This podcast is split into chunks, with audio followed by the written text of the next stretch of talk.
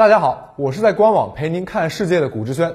就在中国人民还沉浸在节日的气氛中时，这几天一场极地寒流涌向美国，大规模的降雪、冰冷冻雨一键三连，席卷了1.5亿美国人，超过二十人丧命。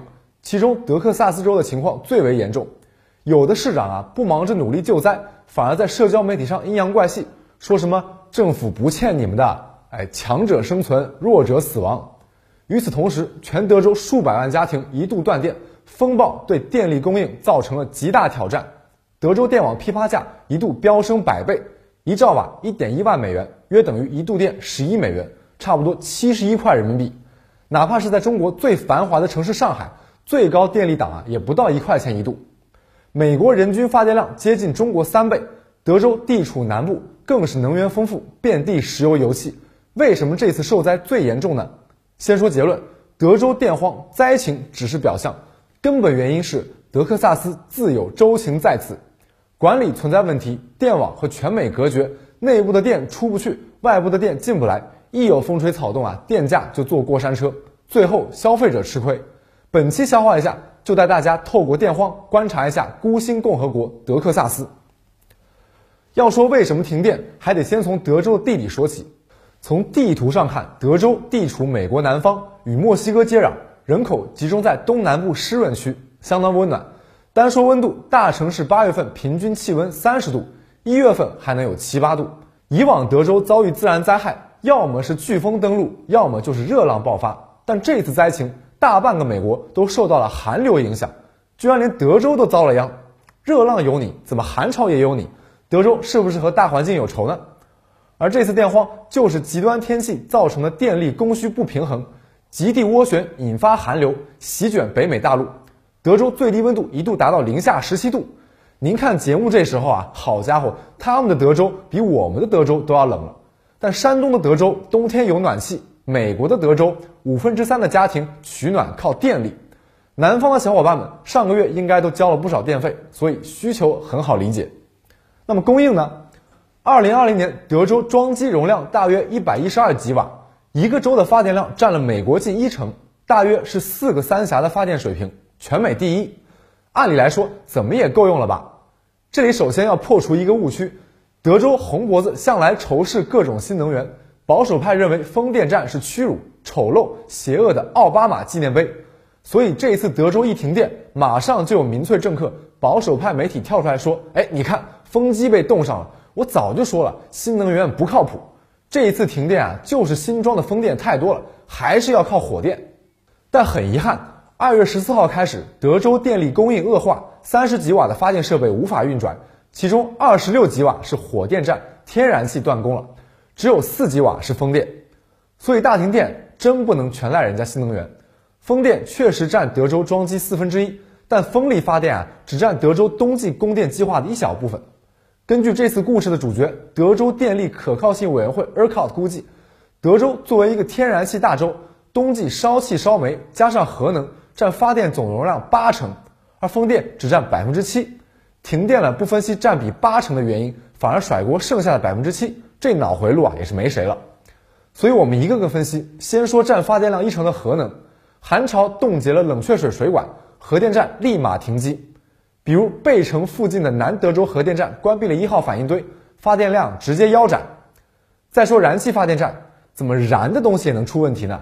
燃气站确实问题不大，但传输燃气的管道出大事了。燃气发电站平时不怎么储存天然气，发电的时候高度依赖贯穿全州的燃气管道，从盛产油气的西部盆地一路铺到东南人口密集区。ERCOT 原本规划了六十七吉瓦的燃气发电。但德州位于美国中南部，铺管道的时候啊，压根儿没考虑过保温措施，管道被冻上了。不仅如此，油井和气井井口也结了冰，产量直接腰斩。最后，火电只完成了计划的三分之二。而风电呢，作为本次断电事件的谣言中心，其实表现没有那么不堪。ERCOT 设想了两种情况：正常的冬天发七点一吉瓦就不错了；如果遭遇了极端天气，风机被冻上了。只发了一点八吉瓦的电也不是不行，缺口让火电补上。可见无论哪种情况，ERCOT 也没傻到冬天想依靠风力发电。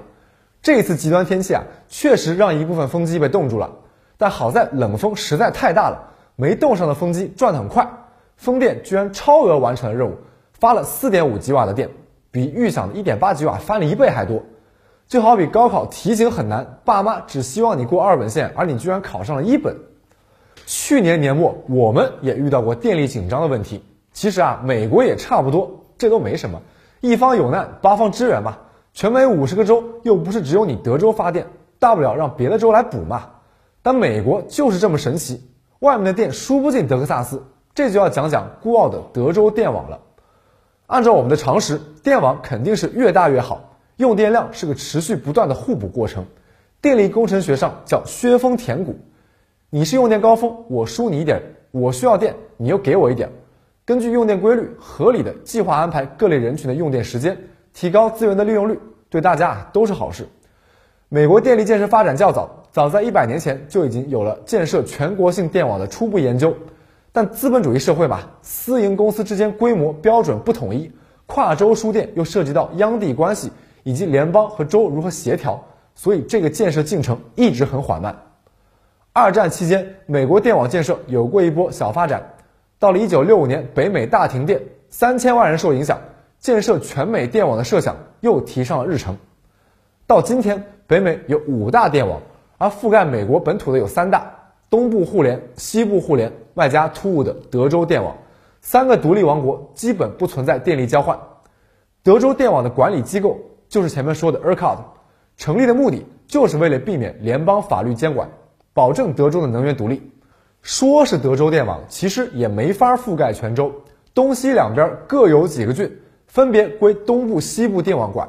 虽然德州电网和美国东部电网有少量联系，但几乎啊老死不相往来。二零一一年热浪袭击德州，最高温飙到了四十五度，热死十二人，农作物大面积枯萎，用电激增。直接导致电力危机。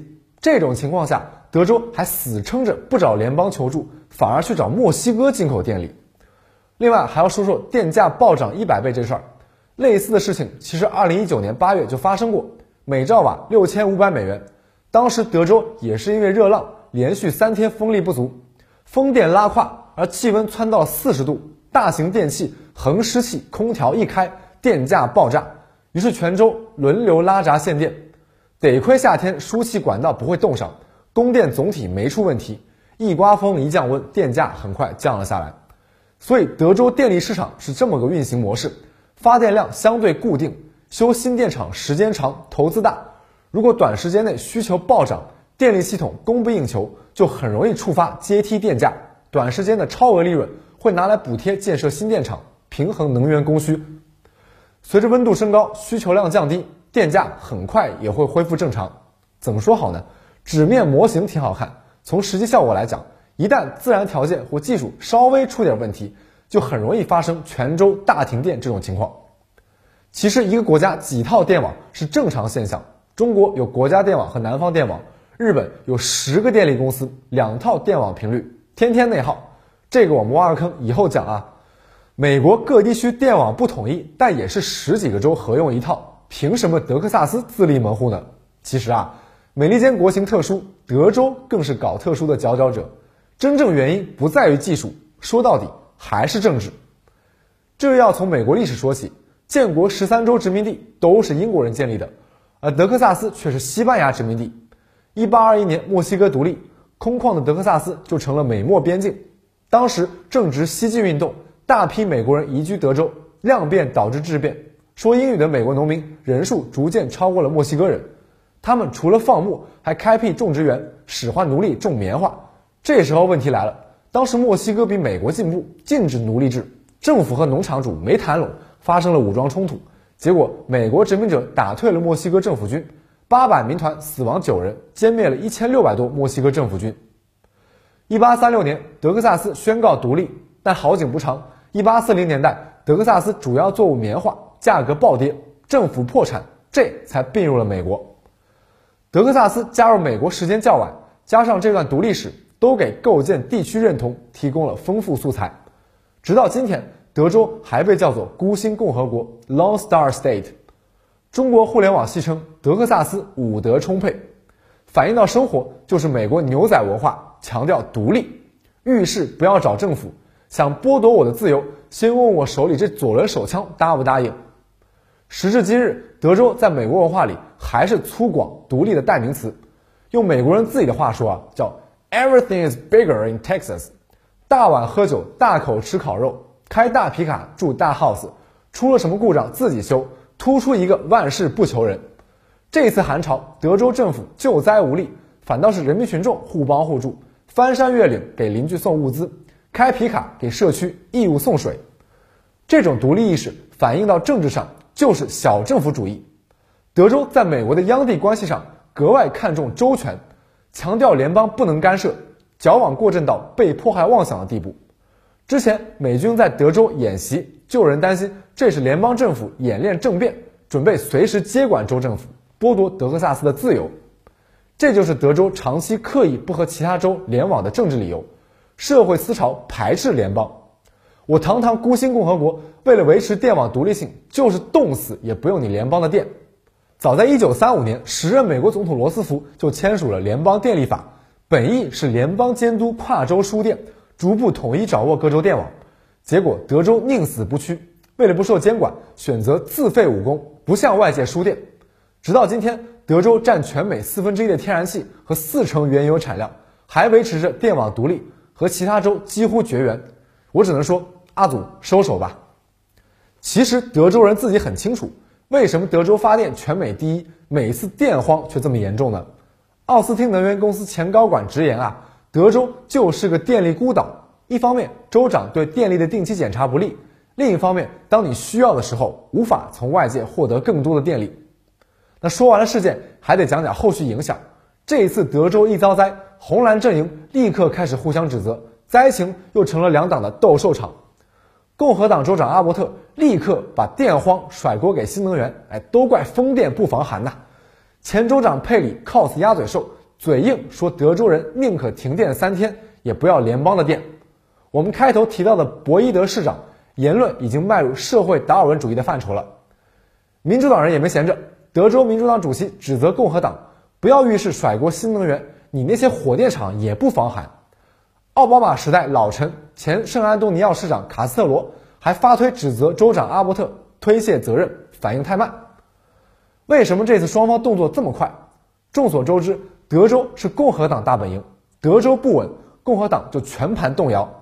去年大选，作为民主党候选人的拜登破天荒的跑到德州砸钱播广告，最后得票创了纪录，普选只差六十四万票。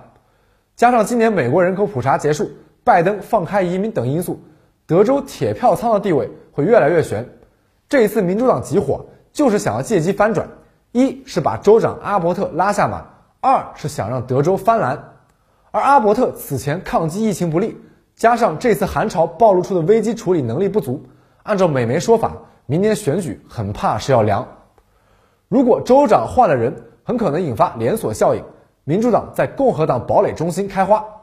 假如下次大选德州翻蓝，三十八张选举人票会直接掀翻美国政治的台桌，共和党想要翻身，怕是没戏了。好了，以上就是本期节目的全部内容，希望大家多多一键三连，激励我们保持更新。最近新开了个人号“热股之轩”，我会在那里与朋友们进行更多的交流。我们下期再见。